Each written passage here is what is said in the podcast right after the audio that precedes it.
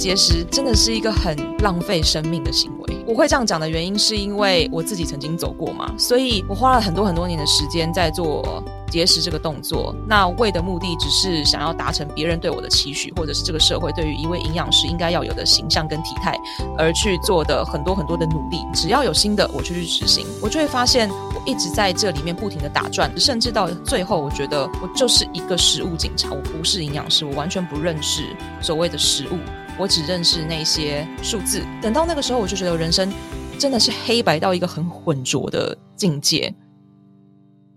欢迎大家来到女子健心室的饮食自由聊天室的单元。那在这个单元中呢，我们会探讨许多饮食、运动、减肥、体态和健康相关的迷思，以及各种标签框架和盲点陷阱。我们今天要聊的主题呢，就是要讲节食这件事情。其实节食呢，有蛮多不好的地方，但是呢，这个整个社会文化呢是非常推崇节食的。虽然我们知道说节食不好，但有很多的饮食法其实是用包装着这个健康的外衣，但其实实际上呢也是节食的一种。那我们今天就要来破除这些披着羊皮的狼，再去跟大家分享这个节食呢到底为什么弊大于利，而且有可能是浪费人生，甚至是你可以不需要这么做，反而你的身心还可以保持得更健康。好，那心地营养师可以跟我们分享一下所谓的节食到底是什么吗？嗯，简单来说，我用三句短短的话跟大家讲，基本上呢，就是你在该吃的时候，诶，你不吃；你想要吃的时候，你也不吃；还有最重要的是，你饿的时候，你还是不吃。这个基本上就是一个节食的定义。当然，还有更深入的，像是你去算热量啦，或者是说，呃，我们常常讲到这个热量赤字的部分，或者是呃，我们运动过量等等的，这些都可以算是节食的一种。只要是我们少吃的少，那我们运动量大，或者是我们平常一般在生活作息上面，呃，消耗了蛮多的体力能量的时候，我们没有办法用食物来滋养自己的身体的时候，都算是节食的一种表现。所以说，像很多现在就是在健身界啊，还有健康界啊，有很多的权威人士都会在讲这个减脂就是要热量赤字嘛。所以你你刚刚说的这也算是节食的一种。可是他们会说，诶，这不是节食啊，因为我们有控制一个就是热量赤字的范围，就是你只要不要吃低于一千两百大卡，还有就是赤字呢，差不多两百到三百或是五百卡路里是一个安全的范围。那可能就是。要搭配一个良好的营养的比例，蛋白质要吃体重的乘以一点五到两倍，然后碳水的比例要稍微偏低，然后油脂有一定足够，然后再加上重训，这样子就好了。这样子就可以有一个减少掉肌肉的比例，然后呢，也是一个健康瘦身的方式。这样子有什么样子的问题吗？健康瘦身的方式哦，好，我们现在其实不用讲到太深入，说，诶，他这个算法对还是错？我们先讲这个观念的问题，就是想要以瘦身为目的性的去做这个，呃，你刚刚用到的这个字，像是砍热量、砍掉卡路里，或者是说，嗯、我们需要吃几倍多重的这个蛋白质，然后还有所谓的就是，哦，什么叫做优质蛋白质？那所以不优质的又是什么？所以又有这个所谓的好跟坏的感觉，有没有发现？所以当我们会有这样子的标签的时候，其实不管是你在饮食上面的一些呃观念啊、心态啊，都是会有影响的。当然，我不是说呃想要减重这件事情是不好的，有时候。我们可以透过健康的方式来减重，但是我们一再推广的，并不是以这些计算的方式为目标，而是我们先需要去把我们的身心灵跟我们的心态上有一个完完全全健康的观念，跟我们对于食物建立的一个呃比较温和的关系。那当我们一开始下去的时候，就是哇，我要来算这个热量，我们要来砍热量的时候，我们自然而然没有办法离健康跟呃温和更进一步，所以我们才会一再强调说，我们以维持健康为初衷，来达到健康的减重效果。所以这时候，我们的眼光就不会再投入到你刚刚提到的，可能是要去砍卡路里啊，或者是去呃称重这个蛋白质要吃多少啊等等的，而会是嗯，我今天做什么样子的运动，可能对于我今天的身心灵上面，或者是给我一些能量，或者是给我一些体力会有所帮助。或者是说我今天吃了哪一些蔬菜，或者是哪一些食品，哪一些淀粉，它可以为我达到滋养跟补充能量的一个目的。那透过这些心态跟想法，我们来做食物上的选择，我觉得会是一开始各位想要在嗯饮食自由又想要健康减重的时候，会比较好去着手的一个嗯方向，而不会是用砍热量跟算数字的这一个方向来去执行这样子。如果是以这样子的形式的话，就不算是节食吗？如果我们是以健康为目标来做前进的话，老实说，它就不会是以一个节食的目的性，甚至也不会有节食的动作，而是我们是去怎么样可以让自己达到一个我们所需要的能量来维持运动、维持生活、维持健康的效果。那当然，会不会掉体重这个东西，它就是一个附加，可能会，可能不会。但是我们也需要透过我们所谓的正念察觉来去看看，说是哪些部分。需要再做调整，或者是说哪些部分我们可以再用不同的方式来尝试看看。那这一块的话，我觉得就跟节食的初衷跟节食一开始整个包装起来的理念观念都不太一样。所以节食总归来说，就是它会运用很多的原则方法，然后叫你要吃什么，不该吃什么，然后有什么时间吃，然后要吃多少等等的一系列的规则来去规范你，并且达到。减肥瘦身这样子的目的，这个就叫做节食，对吗？我觉得你讲得很好，没有错，就是让我们有很多的所谓的限制、所谓的压力、所谓的压迫感，还有这些好跟不好、罪恶不罪恶，我今天做的很棒，还是我今天失败了，这一类的非黑即白的观念，来去评断我们一整天的运动啊，或者是我们的饮食的习惯。这些都会是影响到我们身心灵状况的，那也也都算是节食包装里面的一种所谓的，我们等一下会提到的 lifestyle，但它其实就是让我们越离自己的身心灵健康跟自由越来越远。嗯，所以打一个比方来说，就是很多人可能会选择，诶，比如说他不吃淀粉来达到瘦身减重这样子的效果，也算是一种节食。诶，我们为什么要不吃淀粉？其实任何的食物都应该被列入到我们一般的呃健康均衡的饮食里面，所以会把淀粉除掉，其实它就是节食的一种。即便你跟我说，嗯，可是我吃的热量是一样的，对，可是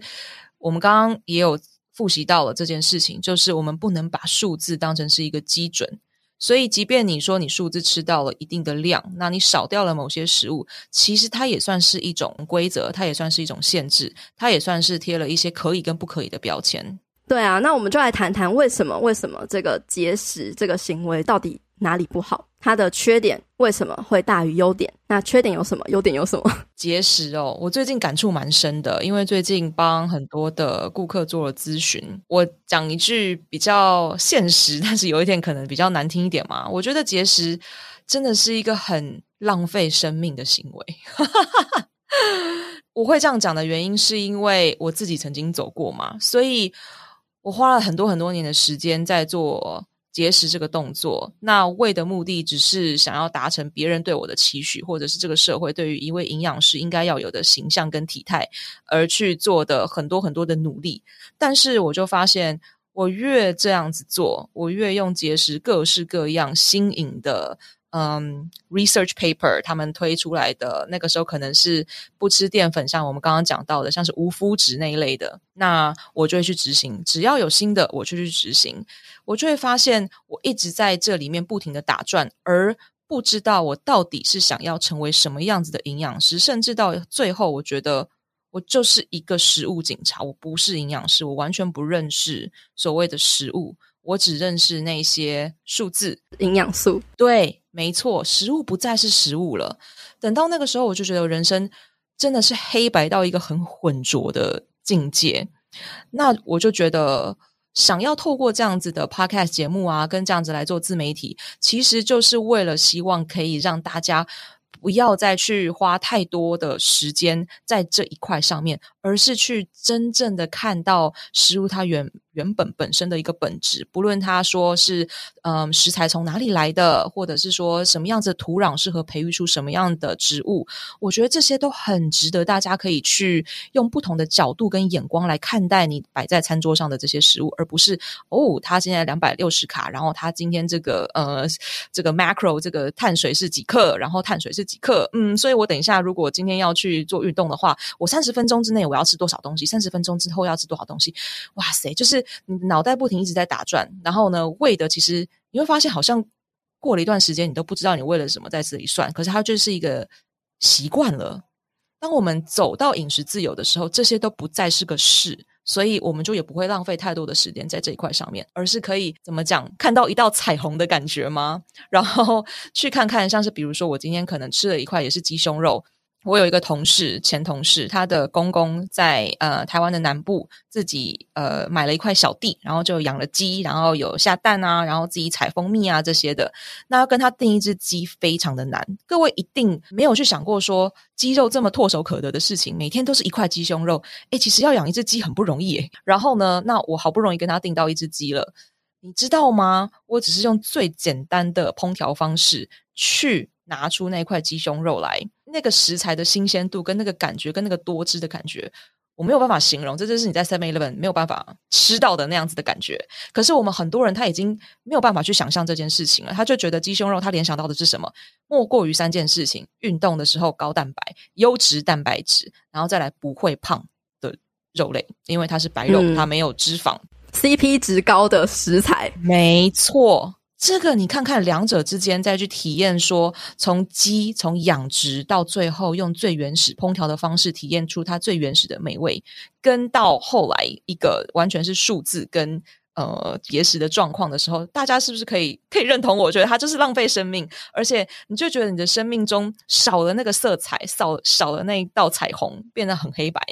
所以当然这个弊就绝对大于利啦。而且它真的是没有必要去做的事情，它就是一个无止境的循环，越陷越深的一个黑洞，然后也没有办法真的一辈子去维持，而且是一种怎么讲呢？徒增痛苦的一条道路。完全可以认同你说的，因为我也是深深的走过，而且是甚至是十几年的时间，尝试过了非常多无数种的减肥方法，然后永远相信就是我还没有尝试到那个对的，嗯，永远就是相信我就是可以瘦下来，对，但是它真的就是一个。呃，很像是海市蜃楼，就是它会有一个很美好的愿景，让你相信说，对，我一定可以到达那边。可是你到的时候，你发现，呃，什么都没有，甚至是很空虚，然后甚至是你，你还是要继续走接下来的路。那你还是会需要吃东西，会需要喝水，或是会需要就是我呃，回到你所谓的非节食的状态。那你可能又会想要吃一些可能在节食的时候不准许自己吃的食物。那这个时候，你可能又会有随之而来的这种。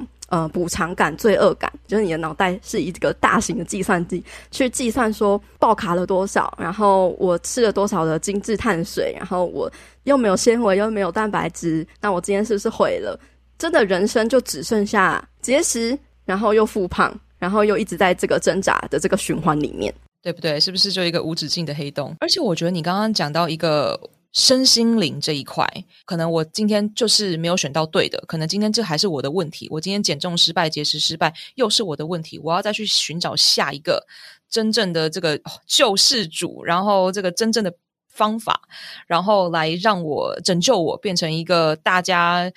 呃想要看到的苗条、美丽、正确的身材哦。我这个所谓是 quote and quote 这种正确的身材，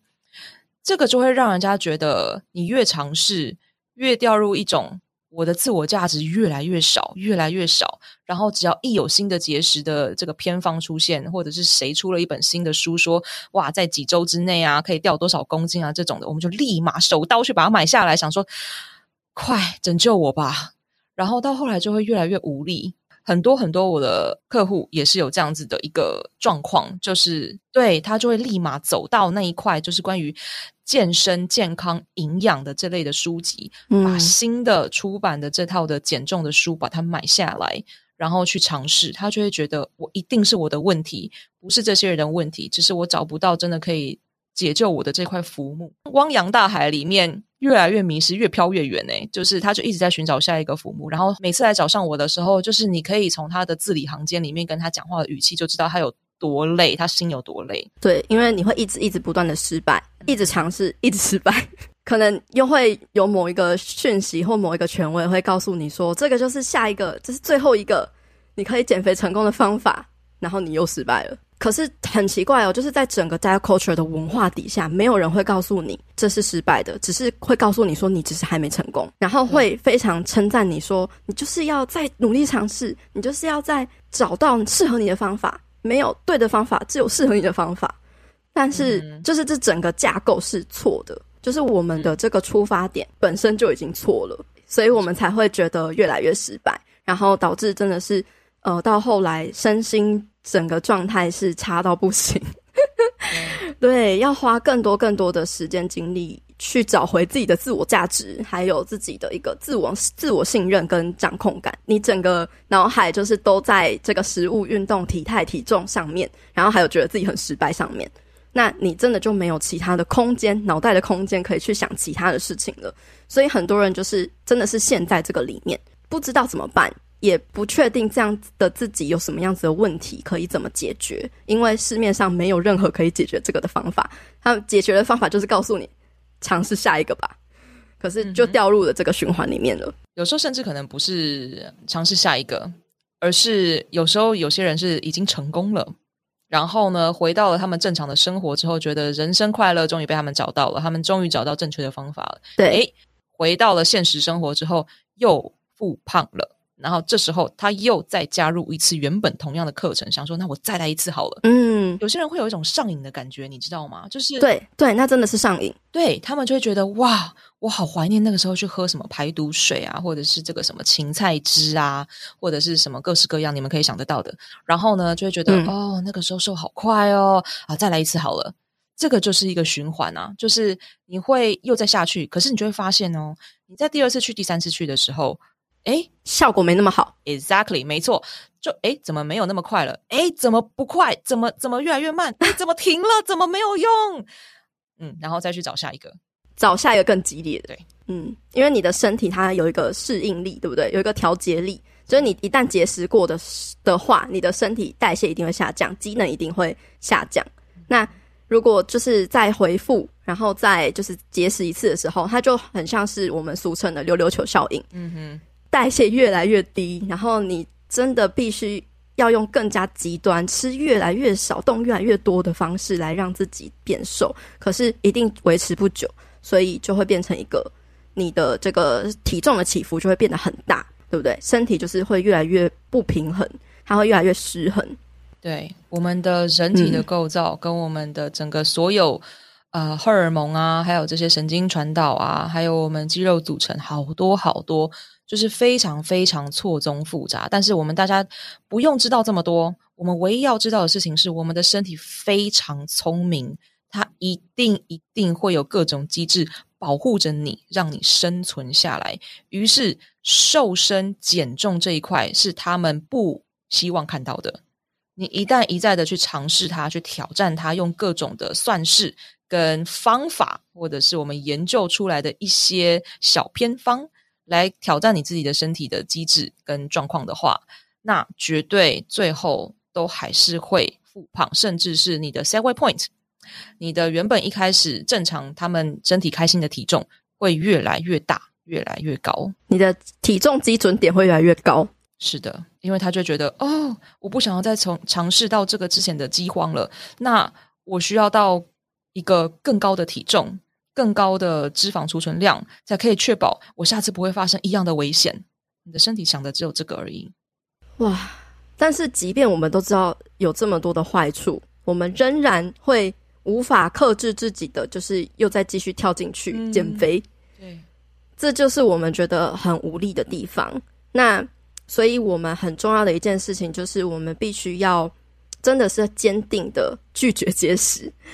然后呢，去看破很多的 diet culture 的手法，他会用健康来去包装节食。那我们就要来讨论一下，市面上就是有哪一些在告诉你其实是健康的，然后甚至会有一句很有名的话叫做 "It's not diet, it's lifestyle"，就是它不是节食，它是一种生活方式。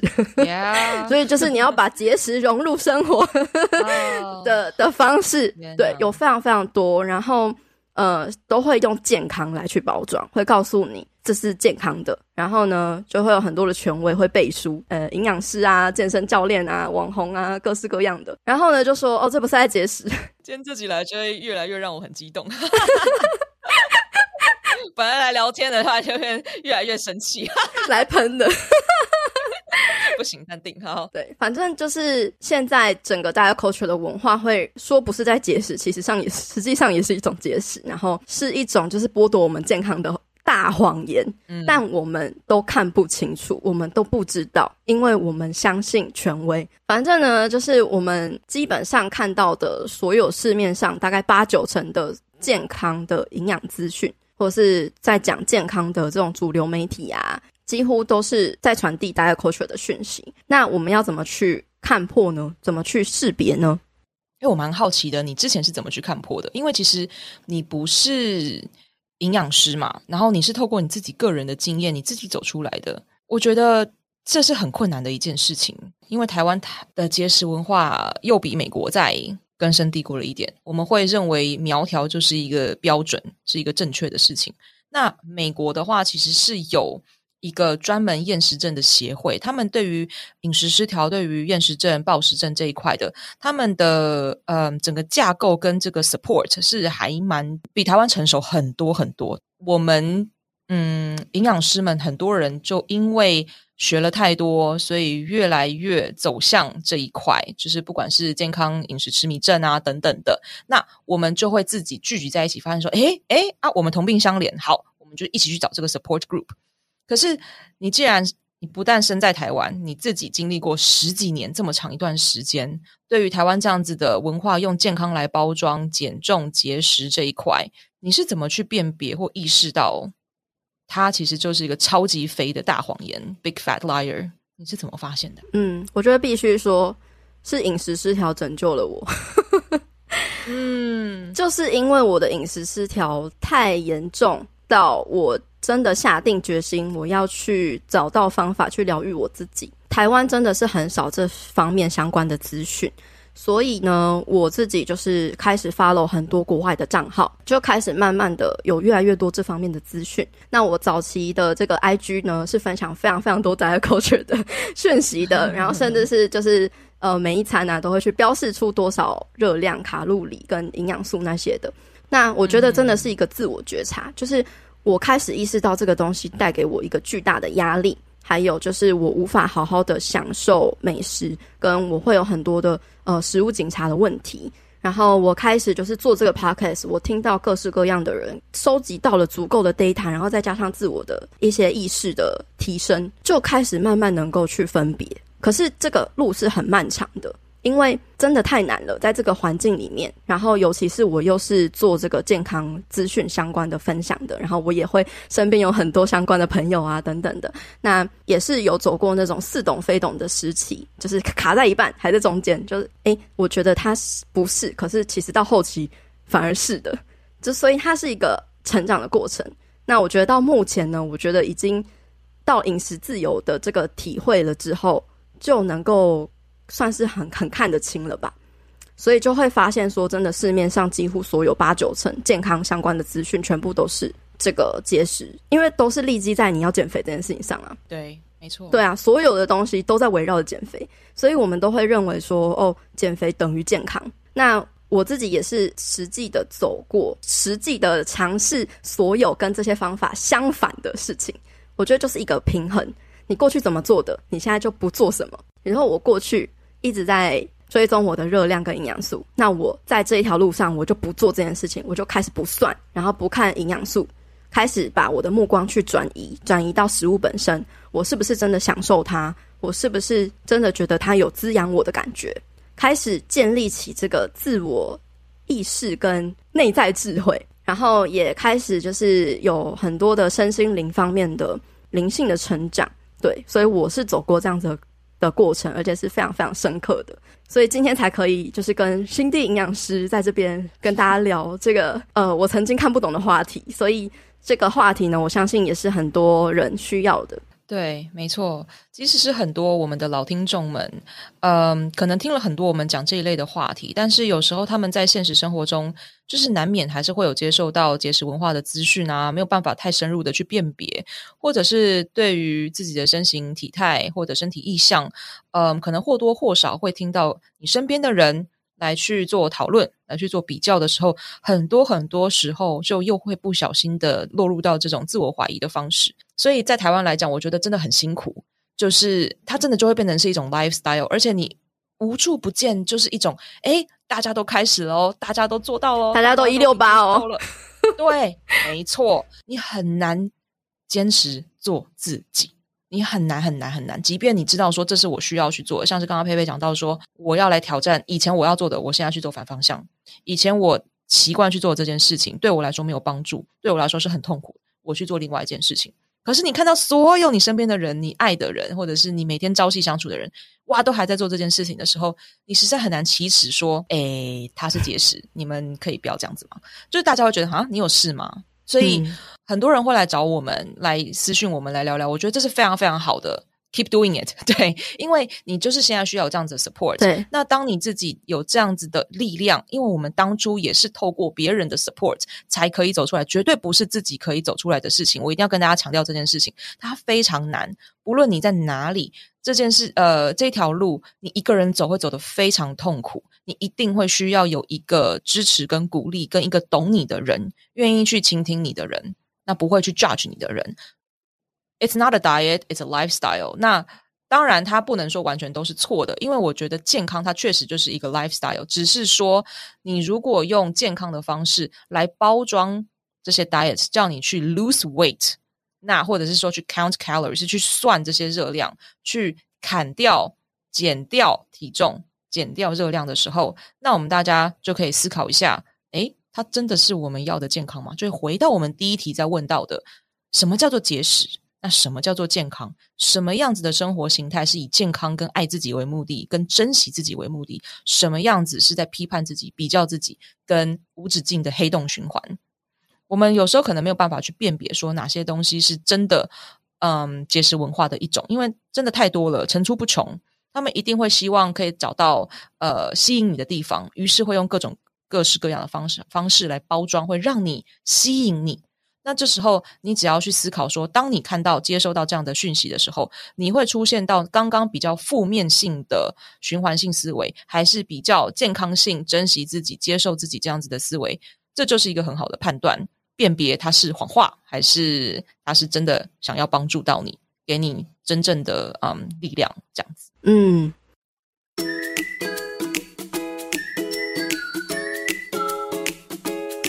阳光豆米酱营养商谈室，本集节目由统一阳光赞助播出。端午连假期间，你有尽情的享受假期吗？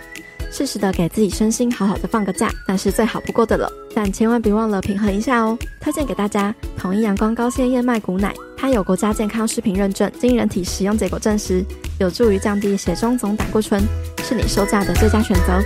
每一天都要给健康来点阳光。我也想到一个例子，是我前阵子上一个课程，然后有认识到一个同学，就是我跟他深入聊天之后，发现他其实也是有暴饮暴食的问题。他就是非常着迷于参加像是那种断食营，吃排毒餐，然后他甚至是吃到一个月这么长哦。那那个 project，呃，好像一次要四万多块吧，就也是不便宜的这个数目。那他说，就是在那一段时间内，还会觉得哦，就是他的皮肤变得好光滑哦，好好摸，然后瘦了六公斤，然后整个身心变得非常轻盈健康，他好喜欢那样的自己哦。可是他在断食之后呢，可能半年内的时间，就是又复胖到原来的这个 状态。然后他说，他最近又想要再回去一次。完全就是呼应到你刚刚讲的，就是它真的是一种上瘾，跟很像是毒品 quote 毒品这样的东西，它会加深你的一种非黑即白的想法。排毒断食的我好棒棒，然后平常就是乱吃大吃大喝的我好糟糕。我觉得最可怕的就是这个断食，或者是嗯什么喝水治疗法。之前国外也有这种，就是只喝水，然后一个月把你关在一个地方。你就会觉得你你你的灵魂进化，对你的进化你就升级了这样子，然后也很贵。我想说，只给你喝水跟一个地方睡觉，你要不要来我家就好了？我收你一半的钱好不好？哇，很多人要去，那他们就会跟自己比较，那想要再回去的那个感觉，我就更难把他们再引导回来，因为他就说，可是以前的我，以前的那个皮肤，然后以前的那个那个身状态，对对，有多好多棒。那就是一个你觉得你需要那个东西去拯救你，对，我们都知道嘛，就是物极必反。当你到一个极端的时候，你一定会摆到另外一个极端，可能隔天 结一一马上结束那个 project，你就开始就大吃大喝，然后开始把自己搞得很差，因为你会觉得那是一种哦，你应得的，因为你之前这么辛苦，你之前这么的 self control，你自制力这么的好，那你是不是也要来犒赏自己一下？就是哦，我可以放松一下，我可以休息一下，但是呢，你休息又不能够好好休息，你就会觉得哦，我好糟，我怎么吃这么多？你又会批判自己。然后你又把自己就是弄得更糟，就陷入那个恶性循环里面。然后你再一次觉得你需要那个东西来拯救你，这个就是一个浪费人生的循环呐、啊。有没有？是不是很浪费时间？对，它就是一个呃很深很深的洞。一旦我们踩进去了，你就是会越掉越深。之前在女子健心室的贴文也分享过的一个那个正念的诗歌，就是我们常常在人生中里面、哦、对会掉进某一些洞里面。你一开始根本就不知道你。发生了什么事情？那直到你能够张开眼睛，你发现你自己在洞里面，然后你认清楚这是你自己的问题，然后你开始知道自己有力量，其实是可以去一次一次的练习去爬出来，直到你可以走上另外一条路。我觉得这真的就是一个自我疗愈的过程，你知道吗？这让我想到我前阵子刚剪完的，就是燕京燕京同学，嗯、对他来到我节目上聊到正念饮食这一块。然后，那你都知道他是作家，所以他也非常的诗情画意。我就觉得他把那个饮食自由这一块形容的好好哦。嗯，他让我联想到鱿鱼游戏，其实就是他就说，嗯，你在把自己限制跟太多的教条跟规范的这个这个状况里面，就很像是一个游戏机关。然后你就会发现，你两边的墙越来越走向你靠近。让你压得喘不过气，让你让你觉得越来越焦虑的时候，其实你只要走出来，你只要离开那个机关，你就自由了。那个那个光明跟那个心态跟那个轻松感，就会自由的又回到你的身上。所以你就走出来就好了。但是有时候我们太太陷入到那样子的机关里面，太习以为常，直到我们一个忘记，哎，我们原来有爬出来的。可能性，欸、嗯，对，我以为我这辈子就是在这个机关里面活下去了，嗯，但是其实真的你是有这个力量可以走出来的，对，那也需要嗯一些真的可以帮助到你的，不管是自媒体也好，身边的人也好，从那上面拉你一把，这也是可以的，对，对，我们在向大家丢绳子哦，没错，没 错，快拉快拉，爬出来吧，爬出来。里面太暗太窄了，外外面有多么开阔，多么的光明啊！真的，你要跳要跑都行。对对，但是这个呃，要多快走出来呢？就是真的是你需要有一些方法资源，然后你也要相信自己，你要有那个决心，解放你自己。所以我们就要谈到啦，我们既然就是聊了这么多节食减肥是多么浪费人生的，我们为什么还是会对这个节食上瘾呢？就是可以总结几个点哈，还是最主要的就是这个 diet culture 的风气的影响力实在是太大了啊，台风一样大，比台风还大，包住了整个地球，臭氧层，臭氧层，现在越来越薄了。对，我们现在在打洞，让它变得薄一点。所以说，身在这样子的吸空气都会吸到它的这个状态呢，你要去拒绝它是很难的一件事情，甚至是你根本就不知道有其他空气可以吸。所以说呢，去坚定的拒绝这个文化跟拒绝节食信念是要有的，要开始生成这样子的信念。然后再来，还有一个是，就是这个文化底下会衍生的问题，就是身体意象的问题。我们从小呢，受到这个整个环境的影响嘛，你可能就会听到这你的妈妈甚至你的阿嬷就会跟你说：“诶，你这样子太胖，你这样太瘦，等等的，就是会对你的身材有非常非常多的评论。”所以，我们从小到大，其实对于自己的身体的形象是可以说是非常不满意的，会觉得自己是有问题的、不好看的。对，所以我们如果不去疗愈我们看自己身体的这个眼光的话呢，你就一定还是会因为你看自己的身体不爽，有一个 trigger，这个 trigger 就导致了你有要节食减肥这样子的一个行为。所以重点不在于做什么样的减肥法，重点在于你要再回到这个源头，到底是什么原因让你做出想要节食减肥的这个行动，背后的原因到底是什么？你要去看见，然后要去疗愈它，不然永远都会陷入同样的恶性循环跟轮回里面。很多人会觉得说这个叫做放纵自己。以前的我可能还会觉得哦，好像是吗？是还是不是？我也是花了蛮多一段时间来去认知到这一块的。我讲我自己的例子好了，就是自从饮食自由之后，其实我的身形已经没有办法再像以前一样，当然不可能嘛。那个时候厌食症就是一直去跑步，然后又不吃东西的那个状况。我一定会有一个是我把我以前最瘦的一些照片。把它放成是一个相簿，或者是说你把这些照片变成是你的桌布，那时常提醒自己说啊，要回去以前的样子哦，要多喝水哦，然后少吃多动啊这一块的。到了第二个阶段的时候，是你开始相信了节食是没有用的，就是我们真的这一集的内容里面主要在讲的这些之后，我花了很多的努力和食物和平共处之后，我达到的那样子的身形体态。那从那样的身形体态之后，可能有时候我还是会拍照，我不由自主的会去放大自己的，比如说腿部啦，然后手臂啦，然后双下巴啦，又回去比较了你之前那个相簿最瘦的样子，觉得天哪，怎么会变这样子？这时候就会有一种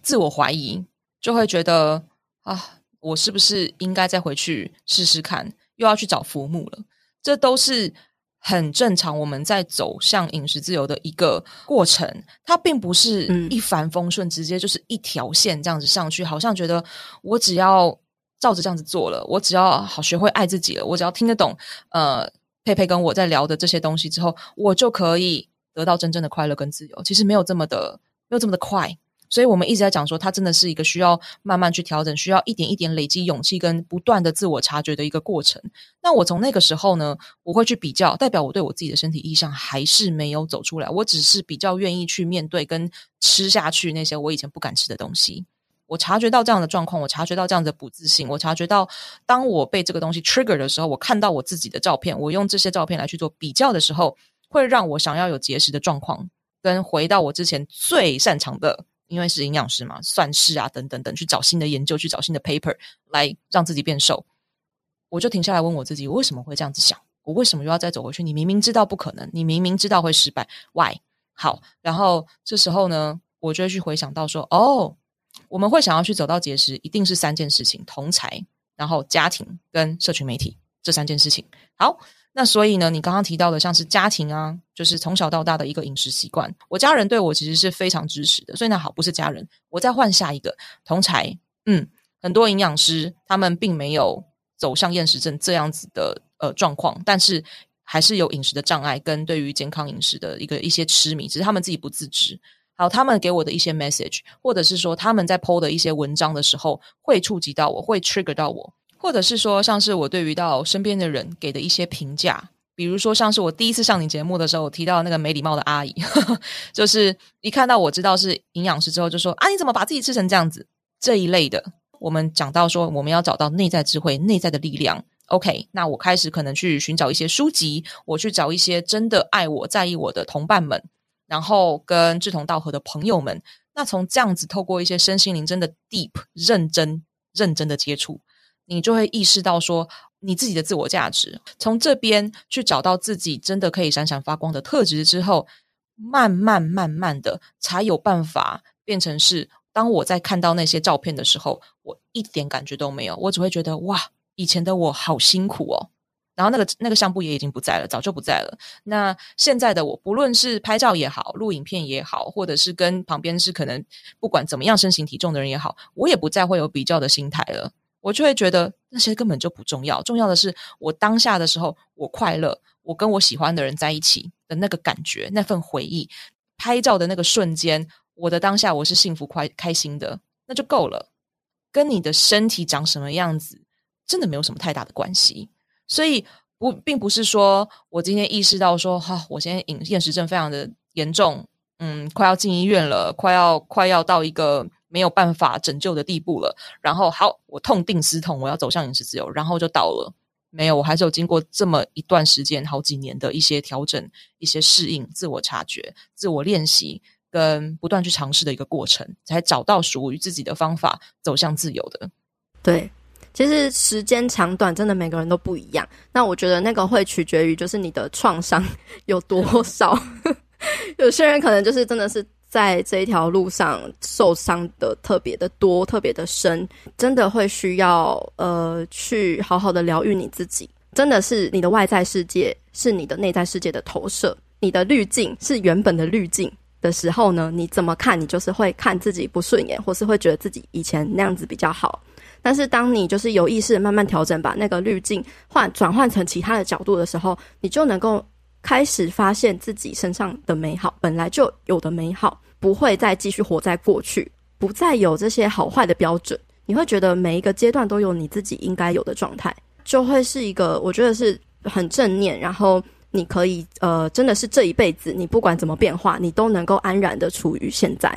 的一个很稳定的状态。你不再会因为，诶，比如说你今天三十岁，你看二十岁的你比较好，然后你今天四十岁，你就看你三十岁的自己比较好，那我们不就没完没了？我们到七十岁还在讲说我六十岁比较好，就是就永远无法跟自己和平共处，永远没有办法活在当下。那这真的是我们想要的吗？所以，我们今天既然知道了，就是早日饮食自由的这一条路，能够让你接下来的人生活得更开阔、更快乐，这是一条非常值得走的路。虽然会遇到困难，可是你在减肥的时期，你也会遇到很困难的、啊，就是都是困难，都是挑战，都是不舒服。那你到底是要选择什么样的不舒服呢？我觉得像 Cindy 刚刚分享的，就是一个从你原本。力量是从外面来，还有你的自我价值是建立在那些有形的数字啊、外表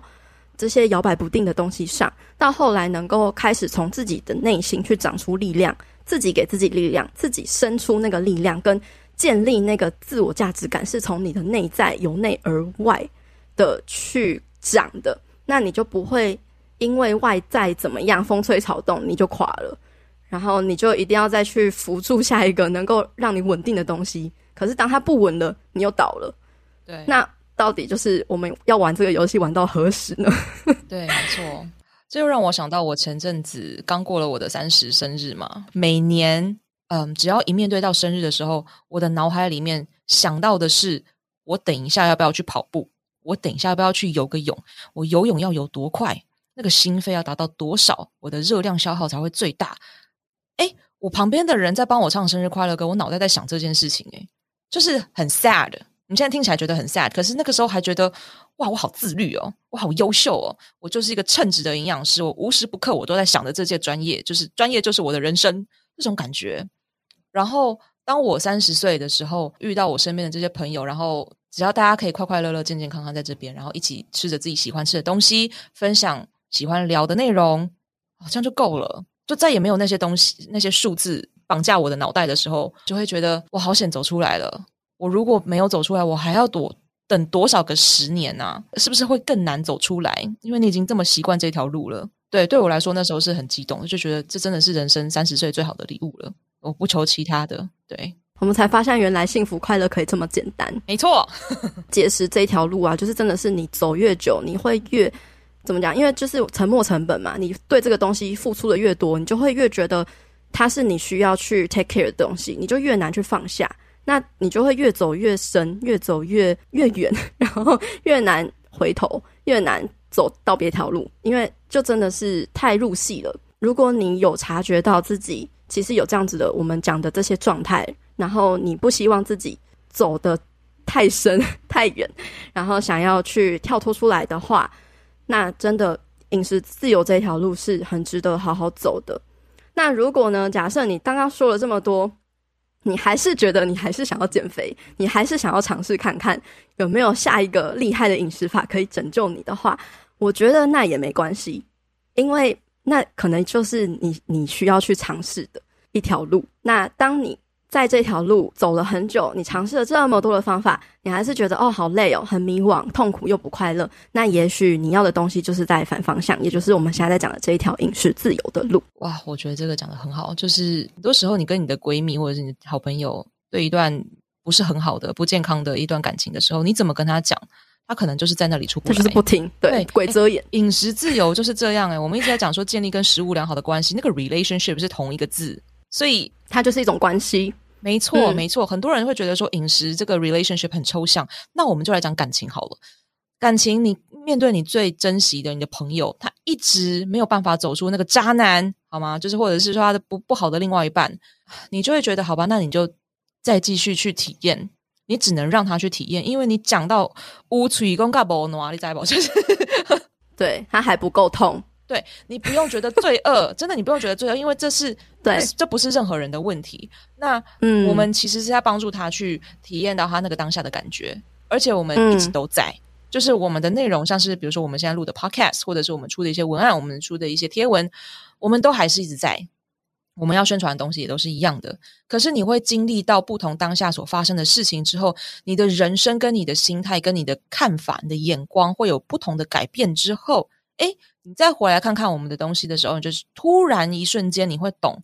我们今天讲了刚刚那么多，到底是怎么一回事？这时候，对，你再加入到或者是重新聆听到我们这些内容的时候，你会更有感觉，这时候才可以真正的帮助到你。可是，如果今天你还是脑袋里面跟你的心里面有那个小小的悸动，在叮你说：“哎，去尝试一下新的一六八，还是那个什么四，还是那个什么什么？”我现在已经离那些很远，你知道，每次看到 啊，我也是，所以我都不想去理他。OK，那你就去，它就是一个我们人生不一样的一个过程，跟大家会有不一样的体验跟故事。这也就是人生